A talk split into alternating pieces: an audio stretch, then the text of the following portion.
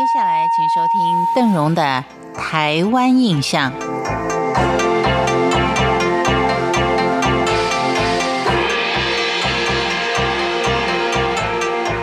在为您介绍台湾印象的时候，虽然只有短短的五分钟，目的呢，只希望介绍出台湾美的一面，作为您旅游时候的参考。但是，当邓荣在看完了一篇文章之后，对旅游的意义有所改变。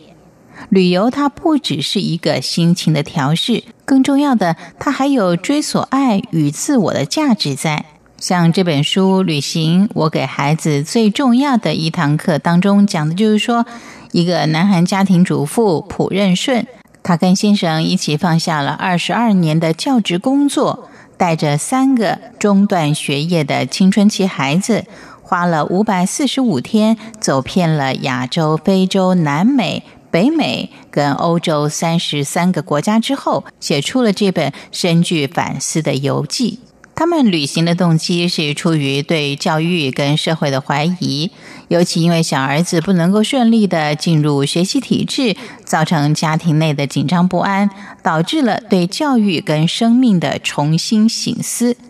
一个算是业余者的旅游家庭，因此开始了半冒险似的开放之旅，并从各自的思考当中。譬如借由意图了解各地的文化，因而更明白了自身为何，或理解到教育的真正意义，其实是在于目标与方向的认知，而非技术、速度与能力的短视竞争。这是一本相当令人感动的书，尤其值得我们社会结构与价值认知极为相似的台湾来借鉴醒思。因为不管是看到亲情如何的在旅行当中凝聚，或是小孩子的成长跟寻找到自我的价值，以及艰辛中了解爱他人的重要，都是一个相当美好的提醒。长期的深度旅游，或是简短的走马看花，其实都可以让我们明白，现实世界就是活生生的教室。小孩子应该有机会去描绘跟寻找自己的未来。所以无时无刻，无论什么样的年龄、什么样的年纪，大家都可以规划开始旅行吧。嘉义的阿里山已经是所有国际友人旅游的一个焦点，所以要上阿里山旅游真的是相当的辛苦。邓荣在这里为您介绍另外一处阿里山的民宿，同样的让您能够关心追迎。上阿里山，只要不上柱山。而是前往大阿里山周边的竹崎乡、番路乡等等地区。通常这边看不到大批的游客，看到的就是处处山林的绿意跟美丽的民宿。在摄氏十四到二十四度的清凉温度下，满山的好茶跟好咖啡，还有荧光菇跟飞鼠与您相伴。如果您更想感受一下阿里山茶跟一些笋类的产业文化。并且欣赏到高山茶园的景观，位于竹崎乡顶石卓部落的渊明居山庄可以说是一个相当好的选择。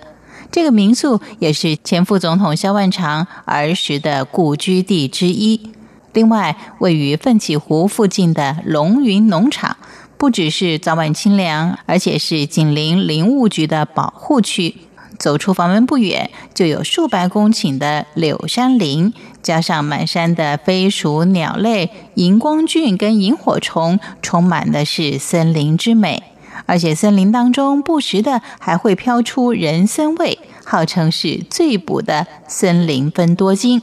合计起来，阿里山地区就有好几百家的民宿，您可以看您自己的喜好，慢慢的挑选，做一趟最美、最悠闲的阿里山之旅。感谢您今天的收听，我是邓荣，台湾印象，我们下回见。